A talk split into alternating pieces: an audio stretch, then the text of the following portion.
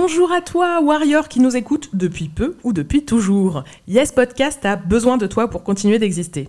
Et oui, on en a parlé dans l'épisode 52, depuis deux ans, l'existence de ce podcast repose sur le travail gratuit des femmes, en l'occurrence nous. Vous êtes plus de 10 000 auditoristes à nous écouter chaque mois. Si vous mettez tous un euro, ça peut nous changer la vie. Et si tu ne peux vraiment pas, n'hésite pas à partager notre appel ou à nous mettre une pluie d'étoiles sur ta plateforme de podcast préférée. Le lien de la cagnotte est en description et sur notre Insta. Elle s'appelle De la force pour les warriors. Dans tous les cas, merci à toi et gros love. Yes! Life is full of awesome what ifs, and some not so much, like unexpected medical costs. That's why United Healthcare provides Health Protector Guard fixed indemnity insurance plans to supplement your primary plan and help manage out of pocket costs. Learn more at uh1.com.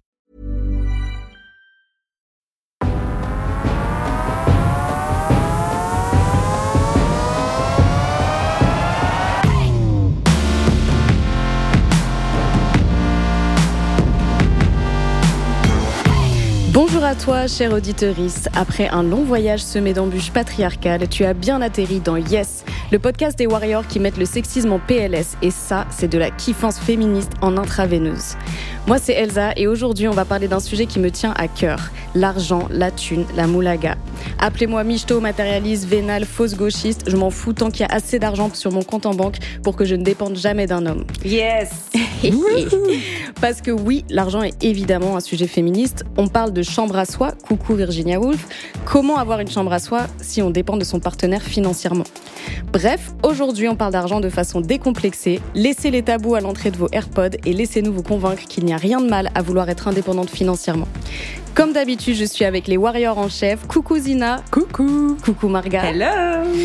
Grâce à tous les témoignages que vous nous avez envoyés, on va pouvoir aborder le partage des frais dans un couple, la gestion de vos finances, la négociation de salaire à la hausse, le travail du sexe et même l'investissement. Bouh la honte Mais avant de commencer, je me tourne vers mes féministes énervées préférées, Marga, Zina. Quel est votre rapport à l'argent? Ouloulouloulou Attention, on est en sujet. thérapie là en fait. C'est ça. Alors euh, moi je suis madame, j'ai peur de manquer. Ok. je suis vraiment euh, l'écureuil, c'est grave. On te C'est un classique, c'est un classique. C'est un classique. Non, en fait, je pense que c'est dû à ma situation euh, de précaire, c'est-à-dire que euh, jusqu'à il y a récemment, je gagnais quand même plutôt pas trop mal ma vie, enfin à mon de mon point de vue. Mhm. Et euh, donc j'ai beaucoup tendance à épargner, c'est-à-dire à Mm. mettre euh, de côté.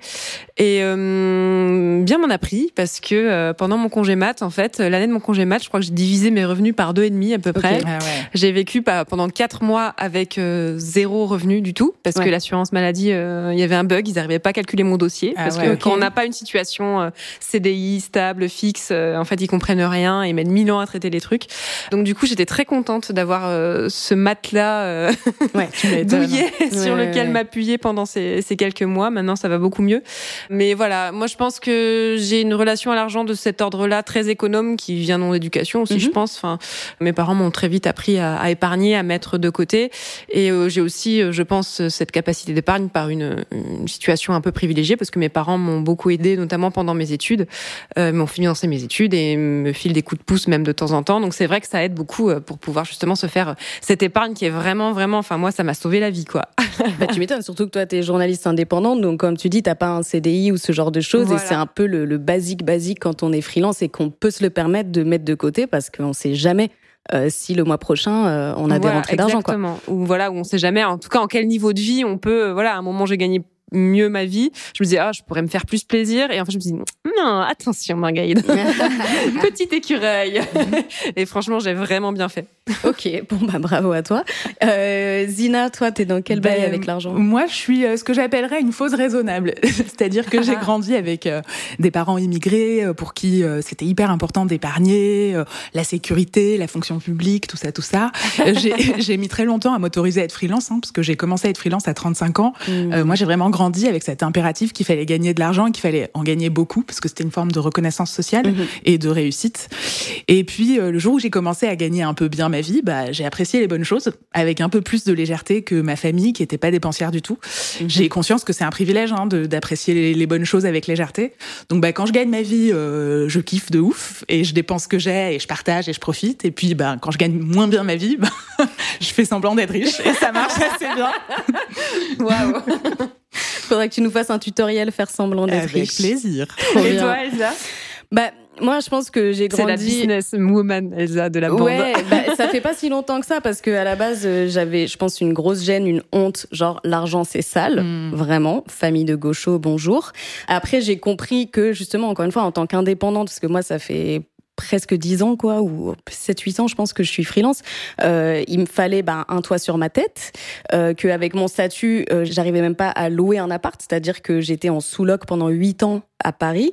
Euh, Paris en plus. Voilà, donc je, je, vivais dans une euh, plus ou moins chambre de bonne, on va dire, alors que bon, c'est la ville où j'ai grandi. J'étais prof en école de commerce et genre j'avais des étudiants qui avaient des meilleurs apparts que moi. Et bon, enfin ça va, tu vois, je me plains pas, mais c'est vrai qu'au bout d'un moment j'étais là, non mais là c'est pas possible. Et du coup, euh, je suis venue à Marseille en partie parce que justement je voulais acheter un appart, mhm. que je voulais être propriétaire, c'était hyper important pour moi. Et ce qui est ironique dans cette histoire, c'est que je viens d'une famille intello bourgeoise et que personne dans ma famille m'a jamais expliqué comment on fait pour acheter un appart en fait. Genre ça m'avait même pas traversé l'esprit. Non mais et ça faudrait des cours à l'école en fait. Clairement, clairement. Et euh, au final, c'est une amie qui a grandi en cité qui m'a littéralement coaché pendant des mois donc merci à elle parce que sans elle, je serais peut-être encore dans ma chambre de bonne. Et du coup, voilà. Donc euh, au final, ma position actuelle, c'est qu'en fait, il faut être pragmatique. L'argent, c'est le nerf de la guerre. Si t'en as pas, euh, bah en fait, tu vas passer ton temps à penser comment en trouver. Du coup, t'as pas de tranquillité d'esprit. Et je pense qu'on a tous, euh, qu'on aspire tous et qu'on mérite tous la tranquillité d'esprit. Maintenant, j'ai beaucoup moins de tabous par rapport à ça et je sais aussi vivre avec peu parce que j'ai eu des périodes euh, étudiantes, euh, freelance, euh, lancement d'activité, enfin et même encore aujourd'hui, c'est pas du tout tous les mois la fête, quoi. Mais comme toi, Zina, j'aime le confort aussi, j'aime voyager, les bons restos, tout ça, donc voilà. On va rentrer dans le vif du sujet avec notre premier témoignage. Donc, euh, Marga, tu vas nous présenter Ariette. Oui, alors Ariette euh, est membre des Dévalideuses. C'est un collectif féministe qui traite des questions liées au, handicap. Et euh, ces par derniers mois, elles ont participé à une très très grosse lutte dont vous avez peut-être entendu parler. C'est la déconjugalisation de l'AAH, donc l'allocation adulte handicapé. Donc ça peut paraître un petit peu technique dit comme ça, hein, merci à l'administration française. Mais en gros, euh, voilà, la AH, c'est une prestation sociale dont peuvent bénéficier les personnes handicapées si euh, ils ou elles ne peuvent pas travailler ou s'ils ont de maigres revenus. Et euh, cette prestation est versée euh, par la CAF. Donc on parle euh, d'un truc autour de 900 euros. donc voilà, c'est c'est quand même voilà, on est très loin déjà du SMIC. Donc voilà, très compliqué quand même de vivre avec 900 euros par mois. Et comme toutes les prestations de la CAF, elles dépendent des revenus du foyer. C'est-à-dire qu'on calcule pas seulement les, les revenus de, de, la personne, mais par exemple si on est en couple, on fait la moyenne en fait des revenus aussi de, de toi et puis de, de ton concubin, conjoint, mari. Donc le problème pour une une, femme, par exemple, handicapée, qui se mettrait en couple, qui touche la hache, si elle se met en couple avec un homme, une femme qui gagne beaucoup mieux sa vie, le risque, c'est qu'elle perde en fait carrément euh, son allocation adulte handicapé, ce qui est quand même problématique parce que là, ciao l'indépendance financière dont on parlait euh, tout à l'heure, c'est-à-dire qu'on dépend complètement financièrement de la mhm. personne avec qui on vit, alors qu'on est dans une situation où trouver du travail est compliqué, voire, impossible, en fonction des, des, situations.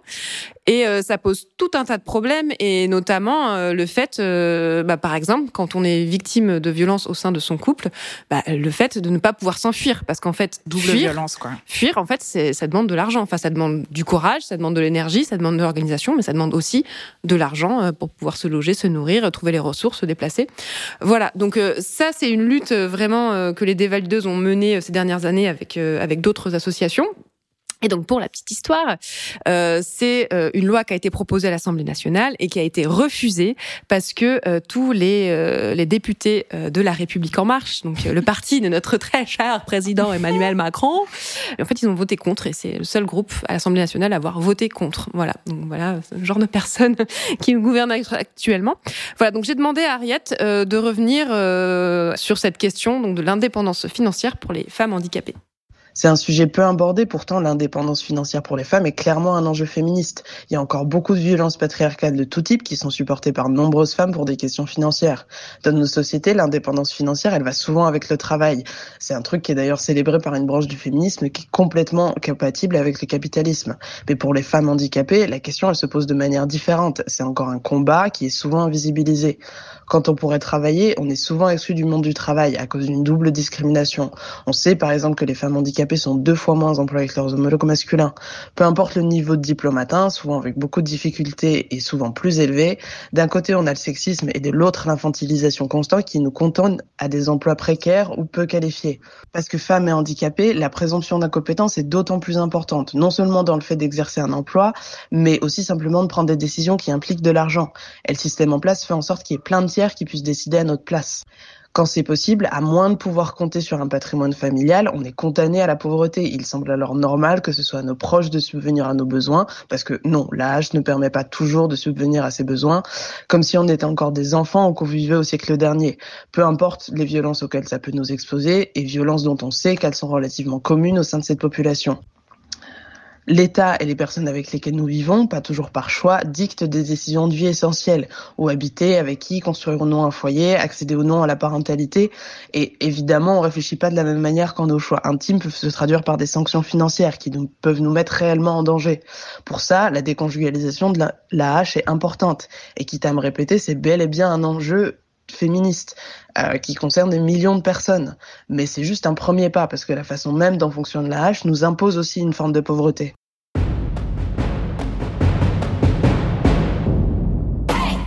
Merci beaucoup Ariette pour euh, voilà cette petite euh, mise au point.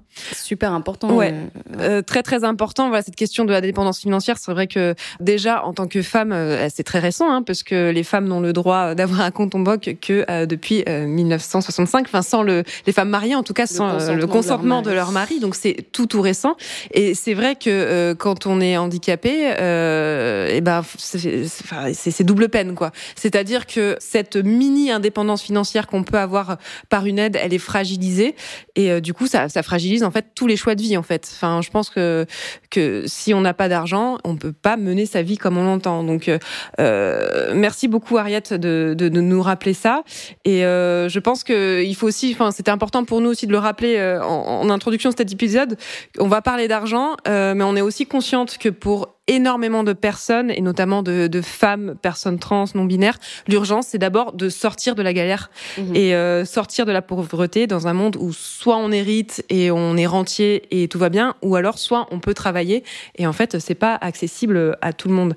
Et même avec le filet de sécurité qu'on peut avoir en France, hein, euh, comme la Sécu, euh, le chômage, toutes les aides sociales, elles sont toutes liées au travail. Enfin le, le chômage, tu l'as si tu travailles.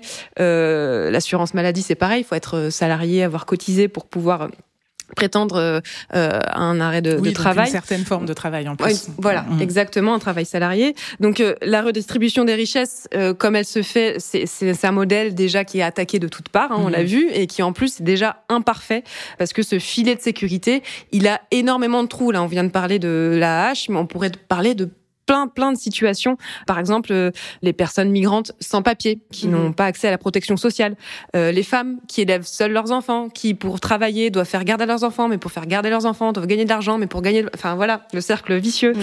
Les personnes trans, notamment les plus jeunes, qui n'ont pas accès au RSA, qui parfois sont en rupture familiale ou tout simplement euh, ne trouvent pas de travail parce que selon plusieurs études que j'ai pu consulter, je vous mettrai les références, la moitié des personnes trans, selon une étude américaine, ont été virées de leur emploi sans raison. Et selon une autre étude belge, en Belgique, la euh, un quart des personnes trans ont déjà quitté un emploi parce que euh, elles se sentaient pas bien. En fait, l'environnement n'était pas sain. Et on sait aussi surtout que grâce à l'Insee, 80% des salariés à temps partiel sont des femmes. Donc euh, voilà, on a déjà un combat à mener vers cet accès à l'argent justement. Comme l'a dit Ariette, l'indépendance financière, c'est une question féministe parce qu'elle rejoint aussi tous nos combats. Hein, Absolument. voilà, tous, tous les combats que j'ai listés, ce sont aussi des, des combats féministes. Mais comment faire euh, quand on n'a pas accès au travail euh, ou à l'héritage? Bon, nous, à Yes, on est honnête, hein, on n'a pas de réponse à, à cette question, euh, à part euh, ne votez pas Macron, mais euh, trop tard, too late, voilà. Mais pas Marine Le Pen non Ce qu'on va essayer de faire, c'est surtout essayer de détabouiser cette question, de réfléchir ensemble à qu'est-ce qu'on fait de notre argent dans ce monde archi-libéral. Et je crois que le RSA pour une femme seule avec enfant, c'est 900 euros, donc à peu près l'équivalent. Donc c'est ce que l'État estime que euh, une personne euh, isolée euh, ou en tout cas voilà. C'est fou parce qu'en dessous du SMIC en fait. Oui, voilà.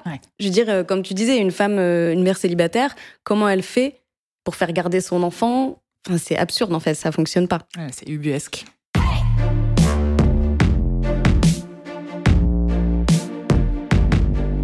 Alors du coup, Zina, tu vas nous présenter notre deuxième warrior, Sarah.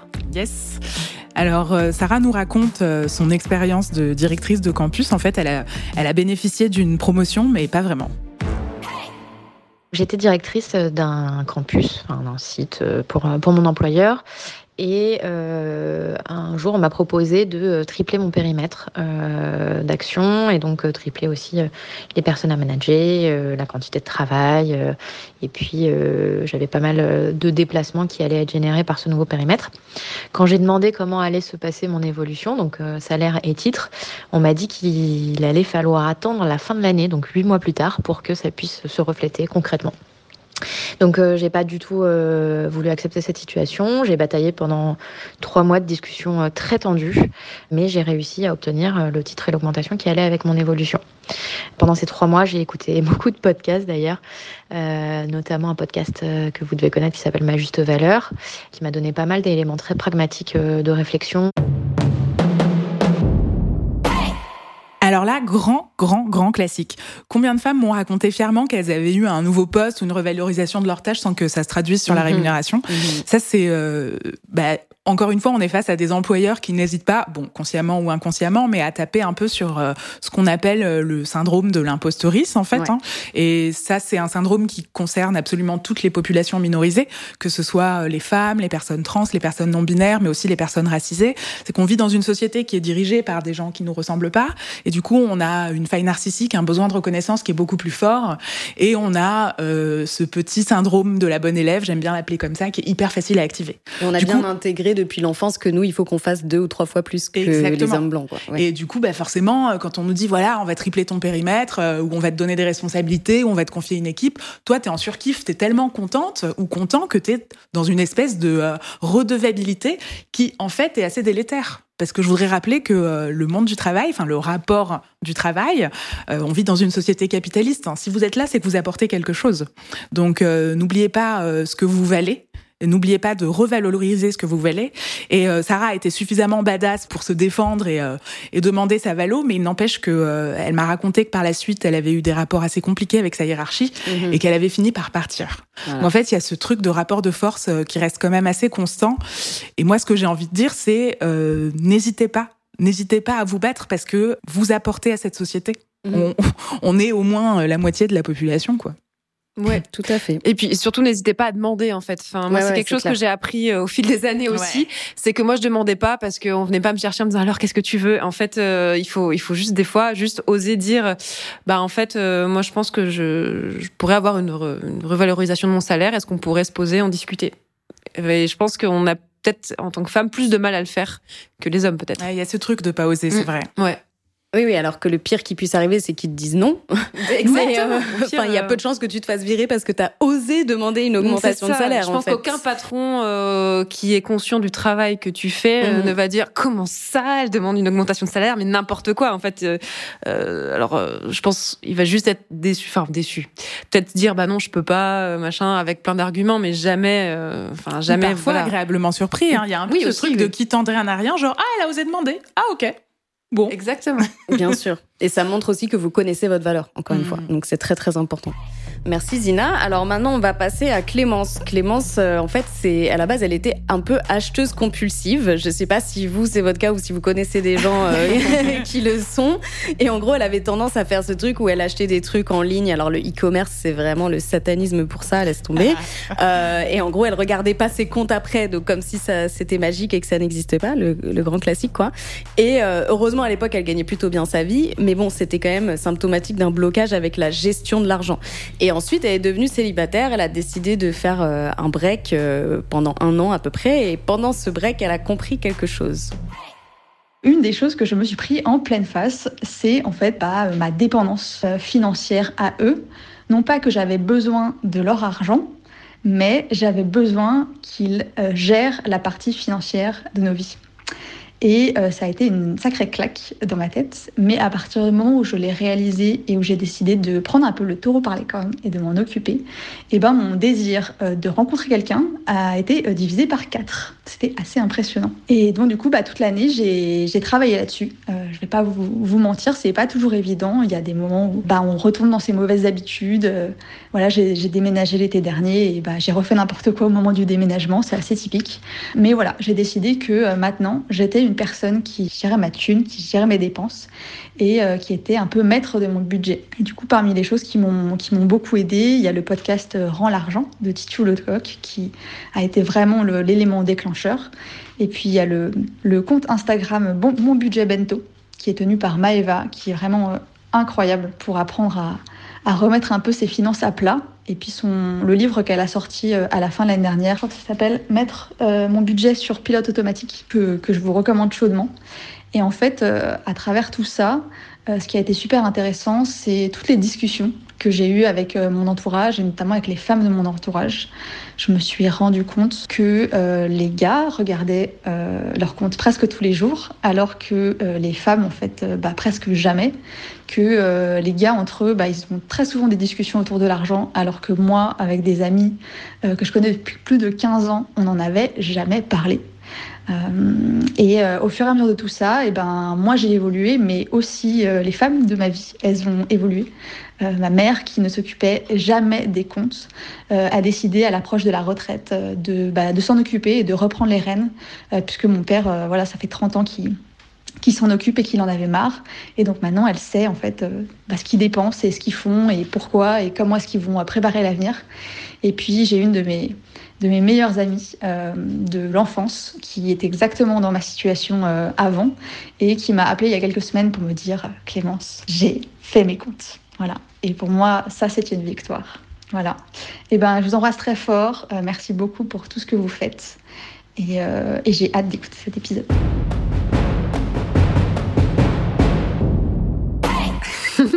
merci, Clémence. Merci, Clémence pour ce témoignage. Bah, moi, je trouve ça très intéressant cette prise de conscience du fait qu'elle laissait tout ce qui était financier en fait à, son mec à ses mecs en l'occurrence dans les mm. différents couples qu'elle a pu avoir et euh, c'est vraiment un domaine dans lequel on est conditionné à ne pas se sentir légitime en fait, tout comme le bricolage ou ce genre de choses. Ce qui est quand même absurde, surtout que si on réfléchit, le schéma traditionnel, c'est quand même souvent les, femmes qui gèrent le budget de la maison. Euh, C'était, euh, enfin, je sais pas, dans les années 50 ou encore aujourd'hui pour beaucoup de gens, euh, le mec va travailler, donne une, bonne partie de son salaire à la femme et elle, elle va tout gérer, euh, tout ce qui se passe dans la maison, les enfants, etc., euh, etc. Donc je trouve que c'est assez ironique entre guillemets que euh, on se soit, enfin pas tout évidemment, mais euh, désintéressé de, ça. Du coup, je voulais vous demander, euh, Zina et Marga, est-ce que ça vous parle? Comment vous, vous gérez vos, vos finances au quotidien? Et est-ce que vous avez remarqué, comme ce dont elle parle dans le témoignage, des différences avec les hommes de votre entourage dans leur façon de gérer et aussi dans les discussions, quoi? Ouais, bah, euh, déjà juste euh, pour réagir sur le témoignage de Clémence sur l'aspect compulsif, je trouve ça intéressant parce que euh, moi à l'époque où j'ai souffert de boulimie, j'ai un peu ressenti ce truc aussi du vase communicant avec euh, avec la dépendance affective à laquelle on est conditionné quoi. Ce truc de compulsion qui peut aussi se traduire par les dépenses. Donc donc je trouve ça hyper intéressant. Et bah moi sur mon rapport à l'argent, tout à l'heure je disais que j'étais une fausse raisonnable, bah, c'est un peu ça, c'est-à-dire que j'ai un, j'ai un rapport sympa à l'argent, mais je mets sympa entre guillemets parce qu'en fait ça ça manque de prévoyance. Hmm. C'est vraiment un truc, euh, j'ai une appli avec une petite météo, enfin sans déconner. j'ai un petit soleil qui s'affiche pour me dire que je suis pas à découvert et une petite pluie pour me dire ah. qu'il faut que je regarde. Elle s'appelle comment ton appli? Parce que c'est l'appli Hello Bank de Hello Bank. Et, et, du coup, c'est trop marrant parce que voilà, vous voyez, j'ai rendu mon rapport hyper ludique à l'argent, mais en fait, j'envie mes copines qui sont capables de se mettre devant des tableaux Excel et de tout regarder parce que moi, je suis pas du tout comme ça. Euh, quand j'en ai, je kiffe. Quand j'en ai pas, ben je mange à la maison, mais je suis une cuisinière de ouf donc je kiffe aussi. ça c'est vrai. Elle cuisine ça trop bien, hyper important.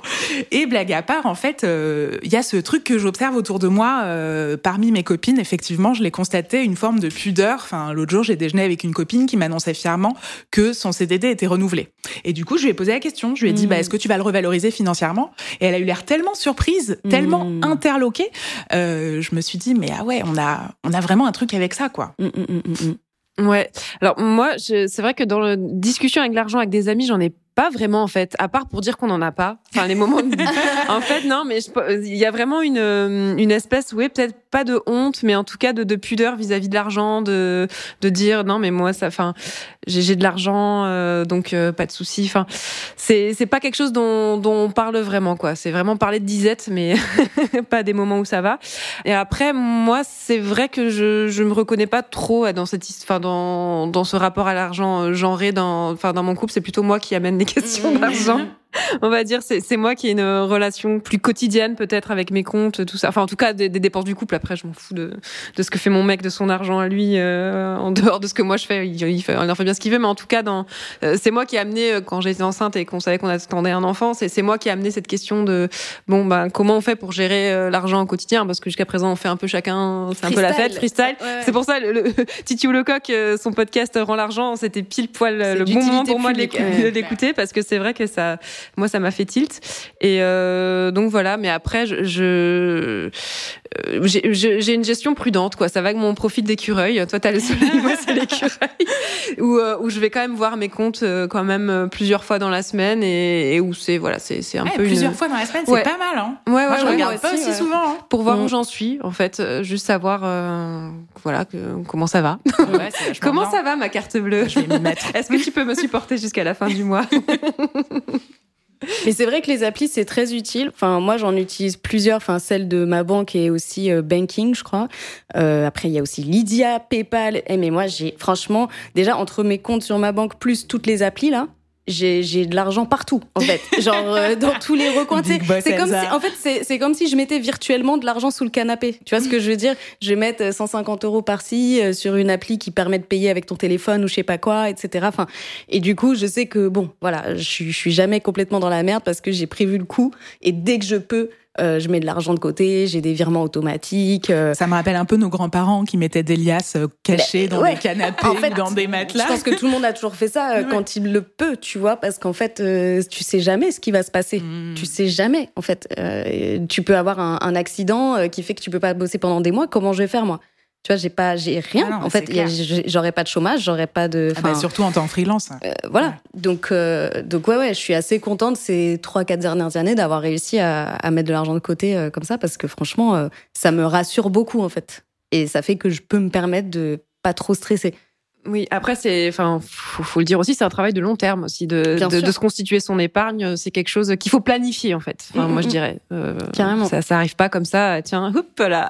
Ah non non non. 10 000 balles qui apparaissent. C'est clair. Coup. Non non c'est clair. Voilà, c'est. Je pense que oui, c'est ça, ça va avec le rapport qu'on a à l'argent même. Mm. Prochain témoignage, c'est Manon. C'est Zina qui va nous la présenter. Yes, je vous propose d'écouter Manon qui nous parle de la culpabilité qu'on ressent quand son ou sa conjointe ou conjoint gagne plus. Coucou les warriors, moi c'est Manon, j'ai 30 ans, j'habite à Paris. Je suis euh, architecte d'intérieur en freelance depuis euh, depuis 3 ans. Euh, pourquoi en freelance? Parce que j'ai toujours voulu avoir euh, mon indépendance financière et, euh, et mon indépendance euh, tout court. C'est une situation qui est assez particulière parce que euh, voilà, il y a des hauts et il y a des bas. il y a un jour, en fait, c'était un petit peu plus compliqué financièrement et donc je viens en couple et du coup, je me sentais toujours un peu redevable parce que je gagnais moins d'argent et que du coup j'avais toujours l'impression qu'il fallait que j'en fasse plus euh, sur euh, les tâches du quotidien, euh, tout ça, que je, je montre à mon compagnon que j'étais toujours active et que je me laissais pas aller et que et voilà. Et en fait, euh, un jour, euh, je me suis rendu compte que, euh, bah, ça servait à rien de d'aller dans ce sens-là et qu'il fallait plutôt que j'utilise toute cette énergie pour que mon entreprise marche.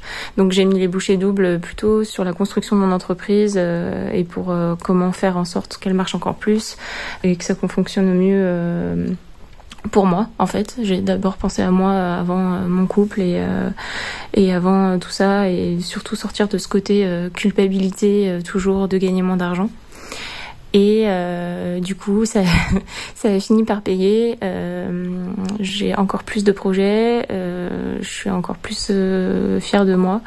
Et euh, il y a même des mois où je gagne plus que lui. Donc ça, on s'en fout. C'est pas, c'est pas une compétition. Mais du coup, ça a renforcé mes, mes, convictions que, en fait, il y a beaucoup de barrières qu'on se met nous-mêmes et Enfin, c'est les premières qu'il faut faire péter euh, parce que euh, on a déjà suffisamment de barrières qui sont mises par les autres euh, pour qu'en plus s'en rajouter nous-mêmes. Voilà, merci les Warriors et encore mille fois merci pour ce podcast qui fait un bien fou quand je me balade dans la rue avec vous dans les oreilles. J'ai l'impression qu'il peut rien m'arriver. Ouh, merci beaucoup. Merci. Manon. Bah, gros, gros sujet, ça, les croyances limitantes, en fait. Hein. Mm. Euh, c'est vrai que beaucoup de femmes sont conditionnées elles-mêmes à penser euh, leur rapport au succès et à l'argent de façon craintive. Elles sont, euh, bah, je parlais tout à l'heure du syndrome de l'imposteurice. C'est vrai que c'est ce truc d'avoir l'impression de jamais assez mériter, euh, qu'il faut vraiment faire le max. On est dans une société de la performance, il faut toujours montrer qu'on fait beaucoup. Hein, c'est un peu ce qu'elle décrit. Mm. Et j'ai trouvé une, une étude exclusive sur LinkedIn qui date du 14 mai 2019, qui s'appelle euh, Gender Insight Reports, je, je, mettrai la référence, où les chiffres sont assez édifiants en fait. On constate que les femmes consultent moins les offres, mais surtout qu'elles postulent moins. C'est-à-dire que, euh, je sais pas si ça vous est déjà arrivé les filles, mais on attend de correspondre à 100% à l'offre, ah alors qu'un mec, euh, s'il correspond à 30 ou 40%, il bluffe et il tente quoi. En fait, c'est mmh. hallucinant. Et pour citer la personne qui a mené l'enquête, elle, elle explicite, elle dit dès lors qu'elles ne peuvent pas répondre à l'ensemble des exigences requises pour un poste, elles hésitent à tenter leur chance, alors que les hommes se montrent moins scrupuleux et plus audacieux. Ça ressort dans les chiffres et en fait, ça montre que l'audace, le risque, le bluff, le fait d'investir en soi, hein, puisque tout à l'heure, Manon parlait d'investir dans son entreprise. C'est beaucoup plus valorisé dans la construction sociale du genre masculin. Et en ça, merci Manon, t'as raison. C'est important pour nous tous de se déconstruire là-dessus et d'oser miser sur nous. Ouais, et euh, moi, ce qui m'a intéressé dans, dans son témoignage aussi, son compagnon gagne plus et du coup, elle se sent obligée limite de s'investir dans la maison. Donc, euh, de compenser quelque part. De compenser quelque part. Donc, c'est bien que le travail qu'on fait à la maison, euh, le, ça a une valeur en bah fait. le travail ménager, c'est un débat euh, qui a eu beaucoup hein, dans le dans le féminisme ah bah, sur euh, faut-il rémunérer les, les, tâches ménagères? Merci les féministes matérialistes. Parce que oui, c'est du temps, c'est du temps qu'on passe pas à autre chose. Et en fait, si on le fait pas, faut payer quelqu'un pour le faire. Donc, euh, je trouve ça intéressant qu'il enfin, ce, ce, switch un peu de ah, je, je rapporte pas d'argent, donc je rapporte en fait une activité ménagère. Donc, ça a de la valeur en fait. C'est pas euh, voilà dire elle se dévalorise peut-être un peu en, le disant, mais ça a de la valeur ce que tu as fait pour ton groupe. Pour euh, voilà, c'est pas du temps perdu non plus. c'est quelque chose. Voilà, c'est quelque chose d'important pour pour un foyer. Et c'est aussi important de savoir que ça a de la valeur aussi. Tout à fait. Alors maintenant, on va passer à une, une, partie un peu différente, une interview. En fait, euh, j'ai posé des questions à Léa Lejeune, qui est euh, journaliste et entrepreneur. Et en fait, elle a fondé un média qui s'appelle Plan Cash, euh, qui est la première newsletter qui parle argent, petites économies, dépenses émotionnelles et investissements aux femmes avec un ton féministe et concernant. Donc la première question que je lui ai posée, euh, c'était tout simplement de présenter en fait euh, Plan Cash. Alors Plan Cash, c'est le nouveau média féministe qui parle d'argent aux femmes, aux jeunes, aux personnes éloignées de la presse économique en général. Euh, on essaie d'avoir un ton concernant, dynamique, d'être très proche du lectorat. Alors, quelle forme ça prend C'est avant tout une newsletter euh, dans laquelle euh, on peut lire bah, en gros toute l'actu économique qui concerne les femmes et puis un guide d'investissement hyper pratique pour débuter, euh, que ce soit dans l'immobilier, dans la crypto-monnaie, etc. Ça, ça sort toutes les deux semaines. C'est aussi un compte Instagram qui a aujourd'hui 8000 euh, et quelques abonnés euh, et qui propose des nouveaux contenus tous les jours. Euh, et c'est aussi une plateforme, plancash.fr, sur laquelle vous pouvez suivre des formations à l'investissement. Et euh, la semaine prochaine, on fera une formation comment gérer son argent en couple, comment euh, prévoir son budget, gérer ses investissements dans l'immobilier, etc.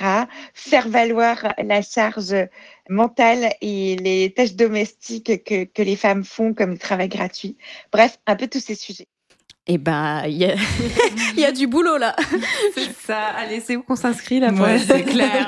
c'est trop utile. C'est marrant parce que quand j'ai parlé avec elle, elle m'a dit euh, vraiment quand tu lis la presse économique, c'est incompréhensible si t'as pas vraiment des notions assez poussées, tu peux rien comprendre en fait. Et du coup, de fait, ça éloigne les personnes. Et alors là, pour le coup, c'est pas forcément que des femmes, mais en tout cas les personnes qui n'ont pas euh, toutes ces notions-là, quoi. Et puis évidemment, c'est marketé d'une façon très très masculiniste. Mmh. Euh, voilà, enfin, je pense que vous avez toutes des images en Mmh, tête euh, de- du genre de magazine qu'on ne citera pas.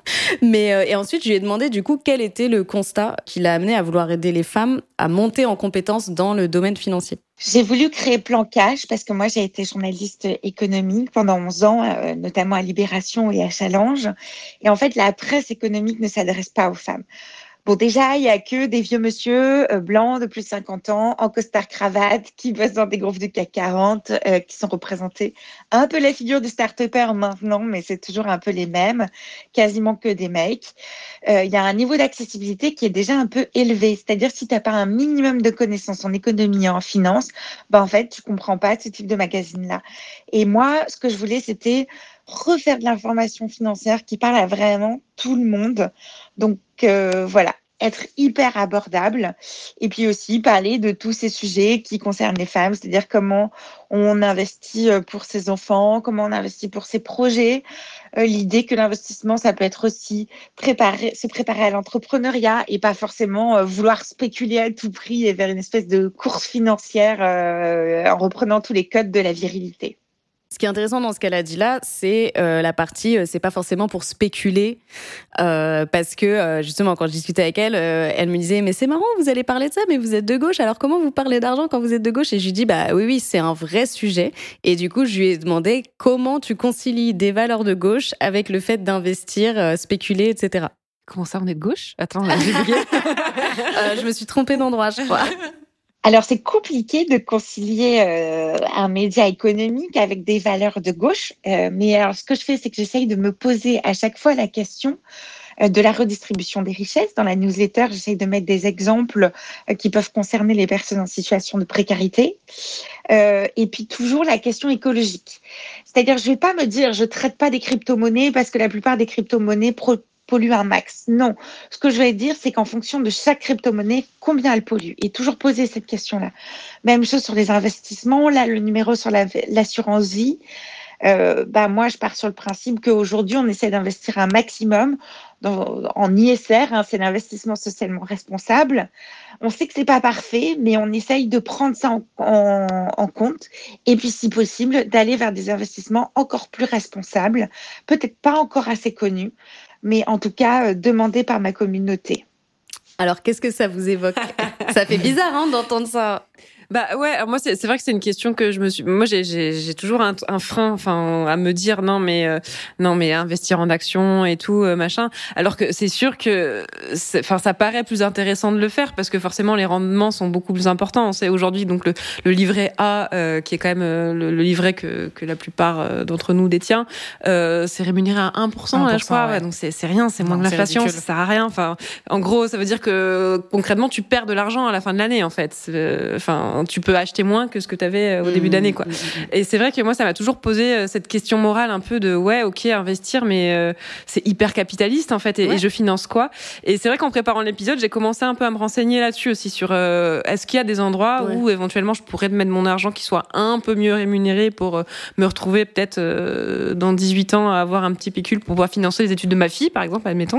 Et il y a des choses qui existent, quoi. Et, euh, et je pense que c'est aussi important de se poser ces questions, même quand on est de gauche, parce que, en fait, tout cet argent qui dort dans nos, sur nos comptes en box, c'est oui, ben, c'est de l'argent qui dort et qui sert pas à financer euh, Ah des bah, projets. Si, il sert aux banques. Il Oui, sert aux banques, exactement, à faire spéculent. Mais je veux dire, ils servent pas, ils servent pas à, à, à- financer des projets Oui, qui pourraient sûr. être intéressants. Donc, euh, c'est vrai que j'ai le sentiment quand même que ces histoires de labels euh, responsables et tout, c'est pas encore tout à fait au point, que Il y a c'est pas beaucoup de bullshit, c'est sûr. Voilà, ça, ça, va pas sûr. forcément aussi loin que ça voudrait, mais effectivement, ça peut être intéressant de, de, de, de trouver des, des endroits où on peut mettre notre argent pour que ça serve à, à financer euh, l'économie qu'on a, dont on a envie en fait, c'est-à-dire des, des, projets qui nous tiennent à cœur, financer euh, l'agriculture, euh, financer les énergies mmh. renouvelables et pas forcément que ce soit Total. Parce que moi j'ai regardé sur une plateforme pour financer l'énergie renouvelable, c'était que des projets de NJ, Total et tout. Mmh, ça donne pas trop trop envie quoi. Alors qu'il existe aussi des plateformes pour financer des petits projets sous forme de prêts, par exemple, dans l'agriculture, dans des choses comme ça. Et, et là, ça peut être intéressant. Mais sur lequel tu as un retour derrière. Sur le terre, tu as, un retour sur investissement. Donc c'est vrai que c'est ça, ça, demande du temps, quoi. Euh, J'ai ce sentiment-là. Je suis au début de, de, de, de mon petit tour, mais c'est de, de la charge mentale. Voilà. ça, c'est un truc et choisir aussi la banque dans, la, dans laquelle tu vas quoi. Tu sais que si tu vas par exemple au crédit coopératif ou à la nef Exactement. qui sont des banques plus responsables euh, tu auras moins de problèmes que si tu vas à la société générale par exemple. Je cite ben, des banques justement, mais voilà. Blanca fait une newsletter sur le sujet avec un comparatif des différentes mmh. banques que je vous conseille. Euh, moi j'en suis euh, bah, comme vous au balbutiement de mes réflexions parce que oh mon dieu nous vivons dans une société capitaliste. Oh mon dieu notre argent sert à des spéculations. Ça me dégoûte un peu. Moi j'ai pas très envie les cryptos les histoires de même l'assurance vie. Enfin, c'est un truc, euh, j'ai du mal à me pencher sur le sujet, alors qu'en fait, euh, euh, pourquoi pas Mais c'est vrai que j'ai une forme de de dégoût qui est lié à mes convictions idéologiques, où je passe ma vie à rêver une société alternative, mais dans laquelle on vit toujours pas aujourd'hui. Donc c'est le fameux paradoxe, quoi. C'est ça. Et puis, en fait, je pense que on n'arrive pas à visualiser ça de la même façon qu'on visualise notre consommation, par exemple, de vêtements, de nourriture. Tu vois, par exemple, nous, on va essayer de manger bio, mais bon, des fois, on va quand même acheter des trucs pas bio et des trucs qui, si tu vois, si tu vois comment c'est produit, c'est mmh. la catastrophe totale. Pareil, on s'achète quand même de temps en temps des fringues, même si on essaye d'acheter sur Vinted ou ce genre de trucs, ou en friperie. Mais bon, il y a bien des moments, tu vas acheter un truc chez Zara, bon, bah, voilà, c'est, tu participes par un truc euh, pas cool du tout. Et je pense qu'en fait, c'est ça, c'est qu'il faut normaliser l'argent, entre guillemets, euh, spéculatif. Mais pour ça, il faut comprendre, en fait. Pour ça, il faut comprendre. Et comme tu dis, ça prend du temps vraiment. Mais je sais que moi j'ai une amie qui m'a dit qu'elle avait commencé avec son mec à investir dans les cryptos et dans certaines actions et j'étais là mais quoi? Mais attends mais c'est la c'est la tu vois genre c'est vraiment la trahison totale tu idéologique. plus mon ami. Et euh, elle m'a dit non mais en fait c'est mon mec il est il est allé à la banque il a vraiment regardé les détails d'un contrat euh, d'un compte je sais plus si c'était justement l'équivalent d'un livret A ou je sais pas quoi et en fait il a vu que c'était horrible et il s'est dit non mais attends si c'est pour faire ça autant que je le fasse moi-même quoi. Euh, et que je non mais et que du coup je réfléchisse dans quoi je veux investir. Et du coup depuis bah il s'est formé euh, à la bourse machin et il investit que dans des entreprises genre euh, éco-responsables tout ça tout ça. C'est vrai que si dans tous les cas ton argent il va aller quelque part j'avoue je ben, préfère savoir où il va quoi Là-dessus, je suis un peu old school. Je peux pas m'empêcher de me dire que la pierre c'est mieux. Je pense que j'ai hérité de mes parents là-dessus. Mais il y a l'investissement immobilier et puis il y a quelque chose qui est euh, qui est pas très connu, c'est euh, c'est l'investissement immobilier professionnel. Donc il y a les SCI et il y a les SCIP, c'est-à-dire que tu peux acheter des parts d'actions dans des gros blocs de bureaux. Et en fait, c'est de l'immobilier. C'est juste des entreprises qui louent pour avoir leur bureau. Et euh, là-dessus aussi, tu peux faire des plus-values qui soient pas mmh. forcément genre méga spéculatives. Mais bon, oui, bien sûr. Encore une fois, j'en suis au balbutiement de mes recherches sur le sujet, donc on pourra avoir des débats sur les réseaux sociaux, ce sera passionnant. Carrément. Et bah, du coup, dernière question, c'est comment on fait pour suivre tous ces conseils? Alors, Plancash, la première chose à faire, c'est de me suivre sur les réseaux sociaux, euh, sur Instagram et sur LinkedIn, Plancash underscore média. Et puis, euh, d'aller sur notre plateforme, plancash.fr et de s'abonner, bien sûr, à la newsletter. Merci Léa, merci beaucoup Pour, euh, pour ces éclairages. On va, on va tous s'abonner à la newsletter. Hyper utile.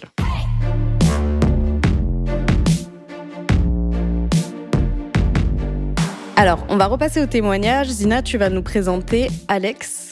Yes. Alors, Alex vit en Suisse et a subi une agression sexuelle alors que Yael était mineure. Inédit, mais elle a décidé de poursuivre son agresseur en justice et la procédure a abouti. L'argent des dommages euh, est resté sur un compte bloqué jusqu'à sa majorité et Yael a eu sa majorité il n'y a pas très longtemps. Je vous laisse l'écouter. Je suis allée à la banque pour euh, récupérer cet argent euh, et euh, ça m'a fait très très bizarre. Parce que, en fait, on parle pas de ça. Dans tous les témoignages que j'ai lus de MeToo, etc., on parle de, on parle de, on parle de viol, on parle d'agression, euh, on parle de porter plainte, etc. Et c'est super. Mais on parle pas du après. Et on parle pas du qu'est-ce qui se passe en fait si d'un coup, en fait, la justice fonctionne. Parce que heureusement, ça arrive quand même de temps en temps. Très très rarement, mais ça arrive quand même de temps en temps. Je crois que c'est genre 1% des plaintes qui aboutissent à une condamnation.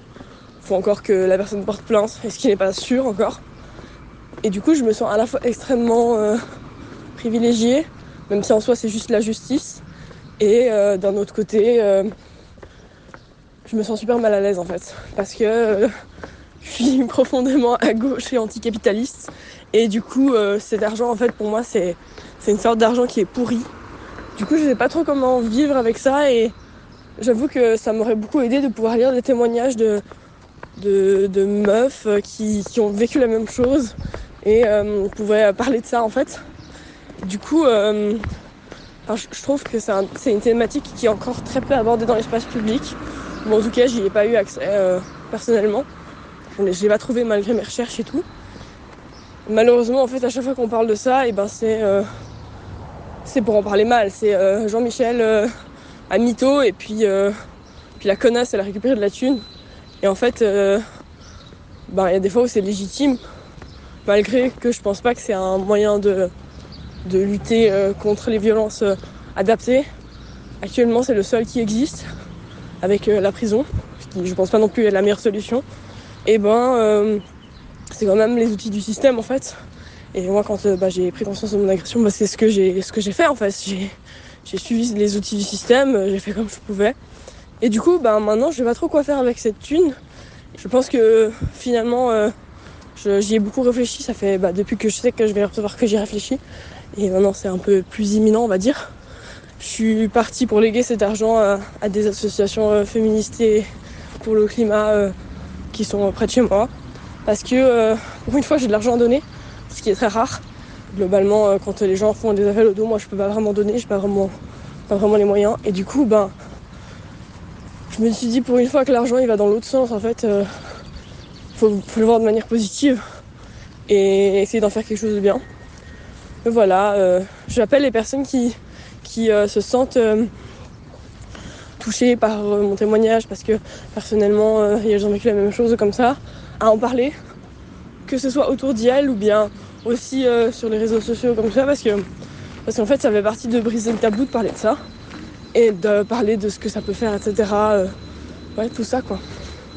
Je suis très heureuse d'avoir pu participer. Bonne suite de podcast et je me réjouis de vous écouter.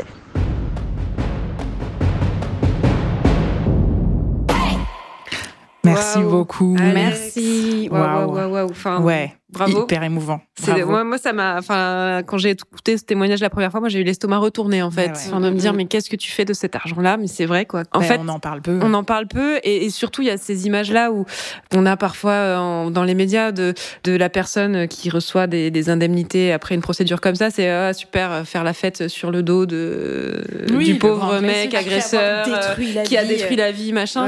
Alors qu'en fait, non, c'est absolument pas une fête en fait de recevoir cet argent-là. Enfin, Alex le dit. Et moi, je, pense aussi à ce que dit Adèle Haenel sur le sujet. Elle, ce qu'elle dit, alors c'est, c'est dans, dans un livre euh, qu'a sorti euh, la journaliste de Mediapart, euh, Marine Turchi, faute de preuves, qui est super intéressant sur le fonctionnement de la justice mmh. dans les, à propos des violences sexistes. Et en fait, ce qu'elle dit, elle dit, mais moi, pour l'instant, j'ai déjà dépensé au moins 7000 euros de frais de justice. Cette m'a déjà, voilà. Donc après, il y a des remboursements. Si tu as gain de cause, tu es remboursé, tout ça. Mais ça m'a déjà coûté 7000 euros plus sans compter ce que ça m'a fait aussi, c'est d'être victime en fait.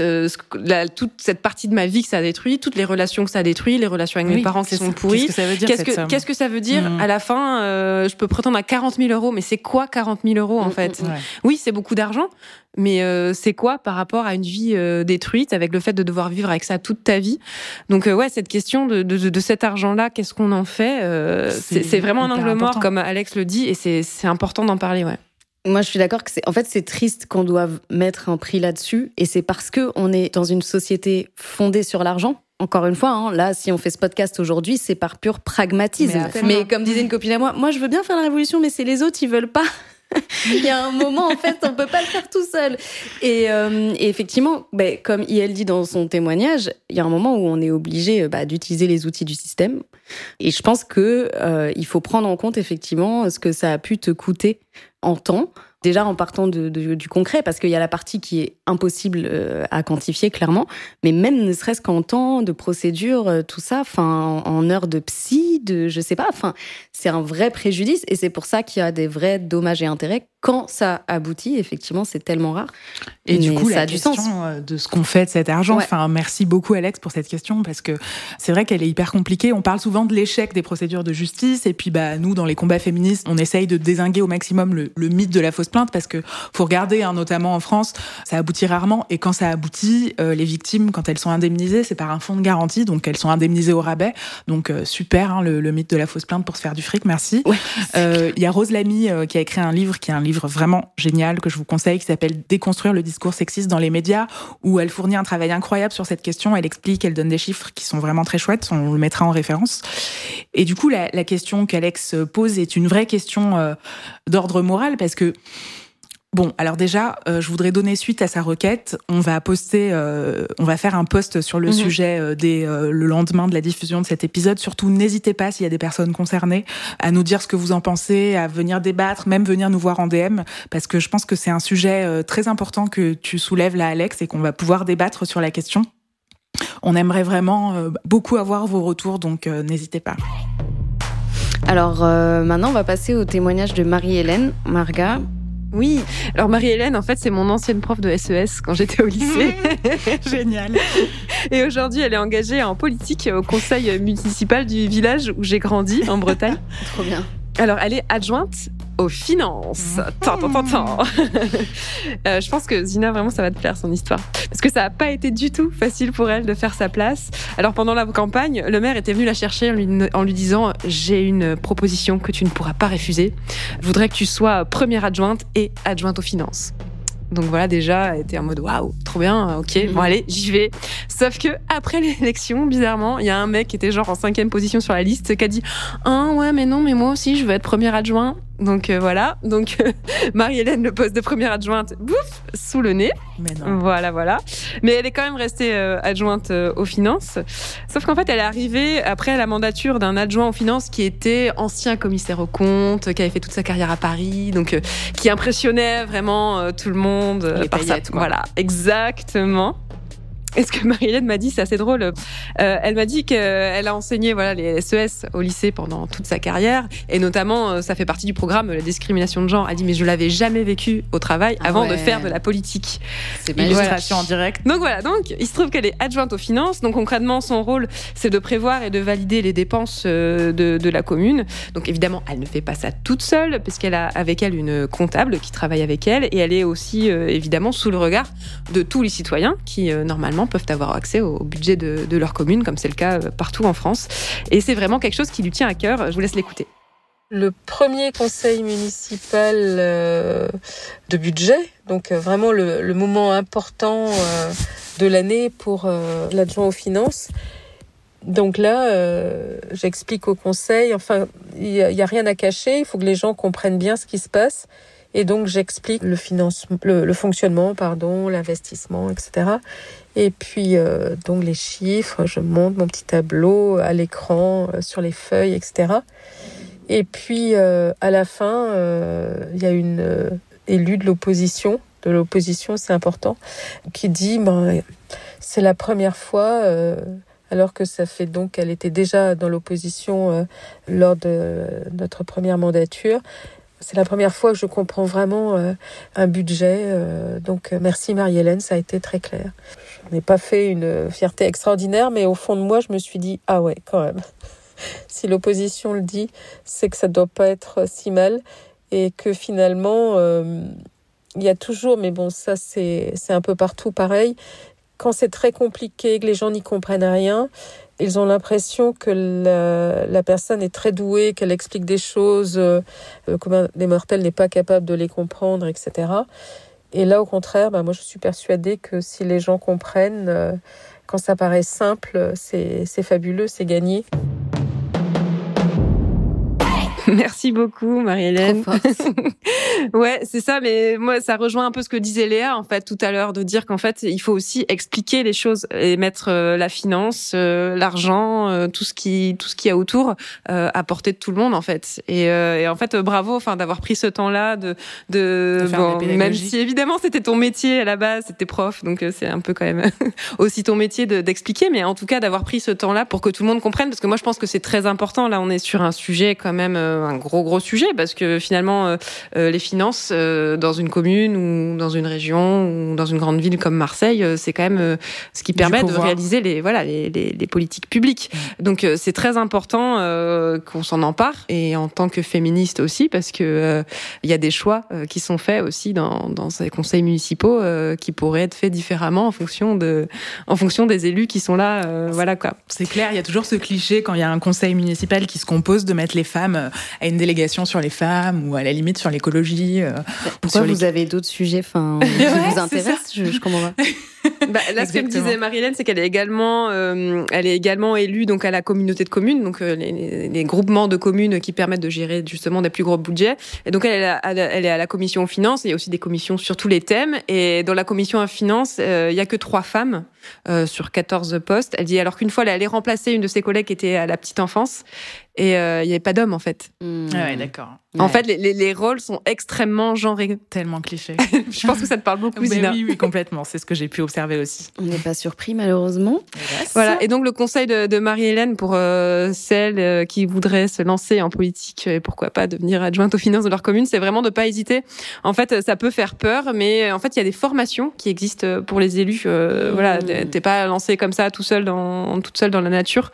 T'es accompagné. Il y a aussi les les, salariés des mairies qui sont là aussi pour épauler. Donc, euh, enfin, on entend beaucoup ça hein, dans les petites communes, les, les maires ou les futures maires viennent chercher les femmes parce qu'ils ont besoin de femmes sur leur liste parce que c'est la loi parité. Depuis 2000, il faut un, enfin, liste un homme, une femme, un homme, une femme. Euh, mais euh, voilà, on a encore du mal à laisser aux femmes les, les, plus grosses délégations, notamment les finances. Donc, il faut aussi, voilà, oser oser y aller et se dire que de toute façon, voilà, on sera pas seul, on sera épaulé. Go pour le grand remplacement de Exactement. toutes les toutes les mairies. Merci beaucoup euh, Marga. Alors euh, là, on va passer au dernier témoignage, le témoignage de Damandine. Euh, c'est un pseudo. Damandine est travailleuse du sexe en Belgique. Là-bas, la prostitution est légale et elle explique en fait comment elle en est arrivée à prendre la décision de se lancer dans le travail du sexe. En fait, je me rends compte qu'il y a plein de mécanismes et de croyances que j'ai dû déconstruire et que je suis encore en train de déconstruire par rapport euh, à l'argent. Et peut-être que l'exemple le plus flagrant concerne tout simplement comment j'ai commencé mon, métier, qui est de travailleuse du sexe. En fait, avant de commencer, je faisais des rencontres sexuelles sans engagement, sans aspect affectif. Et, euh, et voilà, je vivais ça très bien. Simplement, je me rendais compte que dans plein de situations, j'étais quand même beaucoup plus au service de mon partenaire qu'autre chose. Alors, soit au service de son plaisir, soit en termes de travail émotionnel, si c'est quelqu'un, par exemple, qui était très complexé, qui avait besoin d'être énormément rassuré, où il y avait vraiment une dimension de prendre soin. Et je me disais, mais ça ne me pose pas de souci de le faire. Simplement, on n'est pas dans un truc réciproque et équivalent. On est dans un truc où c'est moi qui rends service. Et dans ce cas-là, ben, j'aimerais bien être rémunérée en fait. et, vraiment, il y a eu vraiment ce, ce, cette période de réflexion en me disant, mais j'ai aucun souci à le faire. C'est juste qu'alors je veux être rémunérée. Si je suis en train de, faire ce travail de, disponibilité, d'organisation, de, etc., etc., je voyais vraiment qu'il y avait plein de composantes qui montraient vraiment que j'étais en fait en train de travailler et de faire un, travail vraiment que j'apprécie, mais que j'étais en train de le faire gratuitement et pour moi, ça a été un pas important de précisément me dire, mais en fait, c'est un travail. Euh, je mets une annonce pour réellement proposer des services sexuels et pour me faire rémunérer pour ça. Pour moi, ça, ça a été une grosse révolution. Et c'est peut-être l'exemple le plus flagrant que j'ai à l'esprit par rapport à, toute cette déconstruction bah, du travail gratuit, en fait. Parce que je pense vraiment que, en tant que femme, on est, on est souvent appelé, euh, enfin, conditionné à accepter de, de, faire toutes sortes de tâches gratuitement. Et, euh, et je pense que c'est pas mal de se rendre compte qu'en fait, euh, non, on a le droit d'être rémunéré pour ça.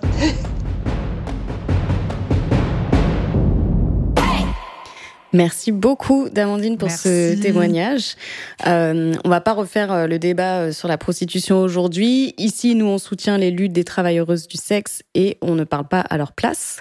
Juste, ça me rappelle une anecdote, ce qu'elle raconte, euh, c'est qu'il y a quelques mois, une amie m'a dit, non mais moi, en fait, euh, je me rends compte que quand je couche avec un mec, c'est toute une performance. Tu vois, je mets euh, la crème, la lingerie, des bougies, la totale. Chez moi, c'est hyper propre et tout. Et les mecs, ils arrivent nature peinture, caleçon sont sales et il croit que c'est normal en fait. Ah ouais, non. Et, et je m'étais dit, ah, c'est vrai, elle a raison, c'est une performance. On a été conditionné à, à, faire ça.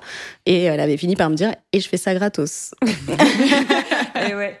Il y a, y a un tag que j'ai vu récemment dans les rues de Marseille qui disait, un mari, c'est le même client pour toute la vie. Meilleur taille. Ah ouais, meilleur c'est clair. Ben oui, moi j'ai envie de rebondir sur ce que disait Damandine à l'instant. Bon, déjà je, je la connais, c'est une amie, j'ai vraiment beaucoup d'admiration pour euh, pour son parcours et et son cheminement sur ces questions-là, parce que effectivement, euh, euh, je comprends ce qu'elle veut dire quand elle parle du travail gratuit. On a tout en nous un syndrome de l'infirmière. Aujourd'hui, c'est l'épisode où je sors tous les syndromes, hein, mais mais vraiment, on a ce truc du care, du je prends soin de l'autre, qui est assez facile à activer parce qu'en fait on a été conditionné comme ça. Et euh, elle en plus euh, elle s'intéresse beaucoup aux thérapies elle s'est formée à la CNV elle s'est formée à pas mal d'outils. Et finalement euh, dans son rapport à ses clients elle a, il y a quelque chose d'ordre thérapeutique en tout cas de la prise de soins et c'est vrai que c'est quelque chose que je retrouve aussi depuis que je me suis reconvertie moi-même à la thérapie.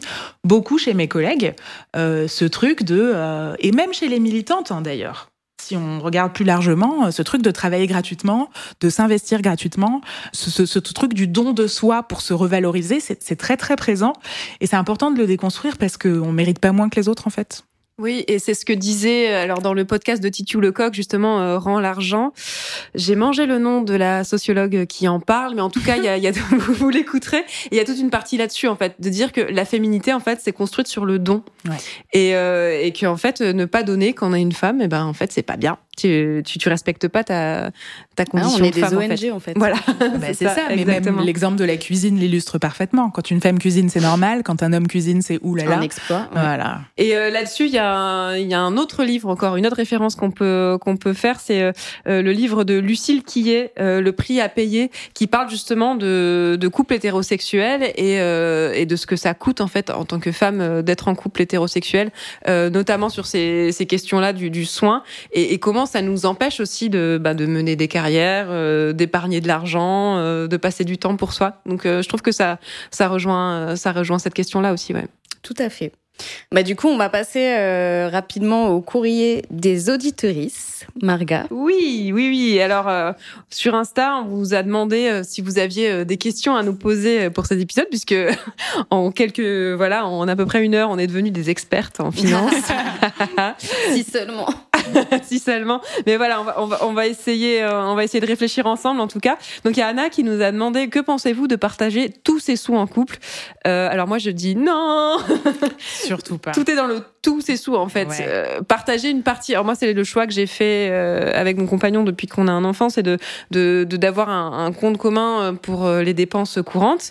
Mais ça ça implique de savoir en fait de combien tu as besoin pour tes dépenses courantes euh, et aussi d'être transparent sur ce que tu gagnes en fait parce que il y a, y a aussi un aspect dont, dont on n'a pas forcément parlé mais quand on est en couple avec des revenus euh, avec des gros recarts de revenus. Si on fait du 50-50, par exemple, euh, en fait, euh, pour la personne euh, qui gagne moins d'argent, c'est un gros effort, en fait, de s'aligner sur la personne Tout qui gagne fait. beaucoup d'argent. Mm. Et pour la, la, personne qui en gagne plus, ça veut dire quoi? Ça veut dire qu'elle va baisser son niveau de vie Ben non, en fait. Enfin, elle va pas baisser son niveau de vie pour juste parce que toi, tu gagnes moins.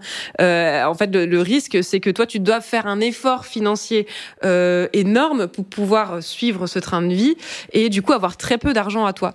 Donc euh, à la fois voilà, questionner ce 50-50, c'est en fonction de la situation, il hein, n'y a pas Oui, de règle générale. Voilà, et puis garder toujours euh, que, que chacun chacune se garde une petite part d'argent euh, à soi pour ces choses, son petit jardin secret. Enfin, je pense que c'est très très important. Je sais pas ce que vous en pensez vous. Ah oui, oui, moi je suis grave d'accord. Et je suis d'accord que c'est un peu du cas par cas. C'est-à-dire que si on est dans la configuration entre guillemets systémique où le mec gagne plus d'argent que, que la femme, bah, ça me paraît logique qu'il paye plus de choses dans le sens où, euh, enfin, on donne l'exemple souvent des restos et compagnie, c'est un peu euh, futile, mais bon, euh, enfin, je veux dire. je veux dire, ça coûte cher d'être une femme, en fait. Euh, encore une fois, hein, après, bien sûr que c'est pas toutes les femmes, mais si on répond aux injonctions, ne serait-ce que euh, épilation, maquillage, euh, coiffure, machin, Vêtements. les budgets, on en avait parlé une fois dans un épisode des budgets mensuels. Euh, liées à- enfin, sur la beauté, ouais. euh, pour tout ça, mais c'est vraiment des, des, des vraies sommes, hein. c'est pas pas une blague quoi. Donc je pense que voilà, faut faire du cas par cas en fonction de, des revenus de chacun, etc. Moi, on m'avait raconté un cas où un mec en fait pendant des années avec enfin avec sa femme avec qui il avait des enfants, il lui avait menti et genre il gagnait euh, 6 000 euros par mois. Elle, elle le savait pas et il lui demandait de faire 50-50 alors qu'elle, elle gagnait 2000 et ils avaient des enfants. Ah ouais. Donc, euh, sachant que on sait que souvent dans un couple avec enfants, alors là aussi, je pense qu'il faut différencier avec enfants sans enfants, c'est pas les mêmes Oui, enjeux, les clairement. Euh, souvent, les femmes font beaucoup plus de dépenses pour les enfants, acheter les vêtements des enfants, acheter les goûters des enfants en sortant de l'école, enfin tout, tout en fait, enfin parce que euh, en général, elles anticipent beaucoup plus les besoins des enfants, elles, elles y pensent beaucoup plus, enfin. Elles en ont plus la charge, surtout en fait. Totalement. Voilà, c'est souvent elles qui vont les amener les chercher à l'école. Et en plus de la charge qui les de, chez le de temps, Mm. la charge mentale, la charge de temps, etc., bah, ça devient une charge financière. Évidemment. Donc, euh, encore une fois, je pense que c'est du cas par cas, mais le truc du 50-50 à tout prix, euh, non, moi, je suis pas pour. Ouais, euh, je suis pas pour non plus, mais je suis pas sûre d'être la bonne euh, personne pour répondre à cette question. Parce que moi, je suis pour la communauté de séparation de biens. De façon de radicale. tout, hein, enfin, Ben, j'ai euh, voilà, je suis pour que chacun ait son appart, chacun sa vie. Mm, euh, mm, mm. Je vois euh, l'amour heureux, mais séparé. oui, non, mais en plus, parce que là, on dit couple comme si c'était une évidence que C'est le couple hétéropatriarcal classique, machin, alors qu'en fait, il y a plein de façons d'être en couple. Et Donc, plein de façons vraiment, faites comme amoureuse. vous pensez que c'est juste. Exactement. Mais en tout cas, discutez-en en fait. Voilà, et si ça, à un moment, euh, il y a quelqu'un qui dit mais comment ça? Non, c'est l'amour. euh, on parle pas de ces choses-là. Je te On donne, machin, on compte pas. Euh, en fait, non, il y a un problème. Oui, il y a beaucoup clair. de femmes qui se retrouvent avec rien après un divorce parce que euh, le mec il a acheté l'appart, ça, ça elle en parle dans Grand l'argent il me semble. Euh, c'est le mec qui a acheté l'appart, ce genre de truc. euh, donc Alors, toi, t'as euh, acheté les couches. Oui. D'ailleurs, il y, a- il y a Amélie qui nous signale, même en couple, faites bien gaffe à ses finances en épargne. Parole de divorcé qui s'est fait avoir. Aïe. C'est ça. Il y a donc il y a, il y a un podcast aussi que j'avais écouté qui parle de ça. C'est le podcast euh, Vivons heureux avant la fin du monde. Ah oui, qui exact. a fait euh, donc euh, des épisodes sur la séparation et il y a tout un Comment épisode qui traite vivre sa séparation, je crois. Il y Voilà. a trois épisodes. voilà, il y Ouais. avait un sur notamment sur l'argent Ouais. et c'est vrai que c'est intéressant et ça c'est des choses qui se préparent avant le divorce en fait complètement. ou avant la, la, défara- la- la- la- la séparation. si vous vous mariez, faites un contrat de mariage surtout. Alors, on a Anna qui demande comment mettre de côté quand on a pile poil assez pour le mois. Alors c'est c'est difficile de répondre pour cette, de cette question parce que ça dépend de qu'est-ce que tu appelles pile poil. Euh, c'est vrai qu'en vivant avec 900 000 euros par mois, effectivement, C'est euh, c'est très très compliqué quand on doit payer un logement, la nourriture, un abonnement internet, enfin des transports, c'est c'est c'est Ouais. c'est impossible en fait. Euh, moi, je dirais c'est de de pas avoir des, des gros objectifs en fait, pas ça. se dire je vais mettre 100 euros euh, par mois. Vaut mieux, je pense, être régulière et se dire euh, je vais essayer de mettre euh, 10 euros tous les mois euh, Dès que je peux. dès que je enfin dès- ou dès que je peux ou tous les trois mois. Euh, mais se mettre un, un objectif comme ça facilement atteignable et, et le et le et le respecter et euh, essayer de pas toucher euh, à cet argent je pense que c'est ça peut être déjà un premier pas pour se constituer une une petite épargne. Et après euh, voilà ça, ça je pense que ça dépend de, de chacun chacune et de ses de ses habitudes. Après on peut aussi partir à la chasse aux dépenses par exemple euh, chercher regarde regarde son relevé de compte et voir tiens j'ai un abonnement Canal Plus que j'ai jamais utilisé est-ce que j'en ai vraiment besoin? Et ça en fait tout de suite euh, ça fait des petites sommes hein, peut-être de 9 euros 10 euros par mois. Euh, mais euh, tout ça mis bout à bout euh, ça peut faire voilà une petite épargne qu'on peut se constituer mois après mois. Voilà se dire que si on arrive à mettre 10 euros par mois à la fin de l'année ça fait 120 euros. C'est voilà c'est quand on a des tout petits salaires c'est vraiment pas rien. Ouais, ce- en fait, ce petit check-up des comptes qui parfois paraît anodin, mais permet de dégager un petit peu de sous. Par exemple, le fournisseur de, de gaz ou d'électricité, par exemple, l'opérateur téléphonique, par exemple, effectivement, euh, les abonnements euh, dont on se doute pas qui sont renouvelés automatiquement. Enfin, de temps en temps. Mais euh, moi, j'ai gardé un abonnement à Body Minutes pendant genre trois ans, alors que j'allais jamais me faire épiler, quoi. ça, je pense. Mais oui, le pire, c'est Body Minutes, ils ont trop compris, quoi. ouais, ouais, ouais, ouais, c'est ça. Alors, il y a quelqu'un qui nous demande aussi quelle est la meilleure façon d'aborder le sujet avec sa hiérarchie? Euh, bah, comme on l'a dit tout à l'heure, hein, déjà c'est d'oser demander, euh, oser demander un rendez-vous, euh, je dirais, et ensuite de, de préparer l'entretien, évidemment, de pas arriver euh, en mode euh, je veux être payé plus, euh, se poser, euh, faire le point sur son salaire, sur quelles tâches on fait réellement, parce que parfois euh, le N plus 1, comme on dit, ou en tout cas le responsable ne sait pas forcément les tâches qu'on fait, donc voilà, répertorier toutes les tâches qu'on fait et, et pour euh, derrière euh, dire ben voilà j'ai fait ça j'ai réalisé ça euh, je pense que je dois euh, je, je mérite tant. Et pas hésiter à demander peut-être un peu plus que ce qu'on, comme on a tendance en tant que femme souvent à se dévaloriser, demander un peu plus que ce qu'on veut pour euh, peut-être derrière, voilà, c'est une négo pour euh, derrière euh, avoir avoir peut-être ce qu'on veut au final ou un petit peu moins que ce qu'on veut. Et n'hésitez pas à vous donner du courage avec les, les contenus dont on va vous donner les références parce que ça c'est vrai que ça aide de réfléchir un peu sur ces questions et d'avoir des chiffres et et de retourner un peu en pouvoir chez son employeur ou son employeuse. Carrément. Merci à vous. C'était, c'est déjà la fin de cet épisode. Oh Sniff. Merci beaucoup à toutes les Warriors, Ariette, Sarah, Clémence, Manon, Alex, Marie-Hélène et Damandine pour leur témoignage. Merci à Léa Lejeune pour ses éclairages sur Plan Cash. Pour faire grandir la communauté des Warriors, abonnez-vous sur les réseaux sociaux, at Yes Podcast, Yes avec 3 S. Vous pouvez, on, vient d'arriver sur TikTok d'ailleurs, hein, si vous êtes sur TikTok. coucou vous pouvez aussi faire tomber sur nous une pluie d'étoiles sur votre appli de podcast préféré et nous laisser plein de commentaires. Vous pouvez aussi nous laisser maintenant des vocaux, des messages vocaux sur WhatsApp au 07 45 65 56 75 ou par mail warrior au pluriel at yespodcast.fr. Tout ça, c'est indiqué sur notre compte Instagram si vous voulez euh, vérifier. En attendant, ne lâche rien, on est avec toi. Tu as avec toi toute une communauté qui croit en toi, qui lutte pour toi. On est ensemble et on va tout défoncer. Nous, sommes, les, warriors. Yes!